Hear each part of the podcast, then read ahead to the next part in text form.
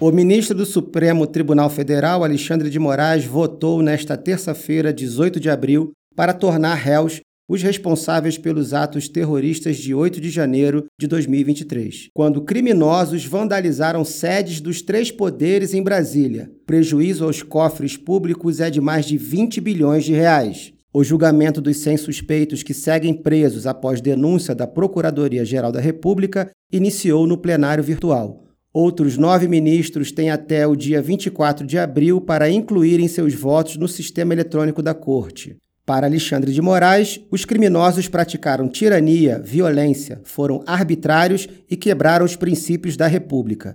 Em reunião com o presidente Lula, Moraes comparou o atentado de 8 de janeiro com a violência nas escolas. O modus operandi dessas agressões é, instrumentalizadas, é, divulgadas, incentivadas pelas redes sociais em relação às escolas é exatamente idêntico o modus operandi que foi utilizado é, contra as urnas eletrônicas, contra a democracia. É, o modus operandi instrumentalizado para o dia 8 de janeiro. Não há nenhuma, nenhuma diferença é exatamente idêntico.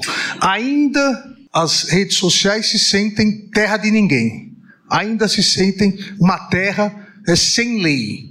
Nós precisamos regulamentar isso. Se não houver é, uma autorregulação e uma regulamentação com determinados estándares, determinados modelos a serem seguidos, nós vamos ver a continuidade dessa instrumentalização pelas redes é, para incentivar ataques. Caso se tornem réus, os responsáveis vão responder por crimes como atos terroristas, associação criminosa armada e abolição violenta do Estado Democrático de Direito. As denúncias realizadas pela PGR resultaram na abertura de dois inquéritos para identificar os autores intelectuais, incitadores e executores dos crimes. Até agora, pelo menos 1.390 pessoas foram denunciadas pela PGR por atos antidemocráticos, sendo 239 no núcleo dos executores, 1.150 no núcleo dos incentivadores e uma pessoa no núcleo que investiga suposta omissão de agentes públicos. Para o presidente Lula,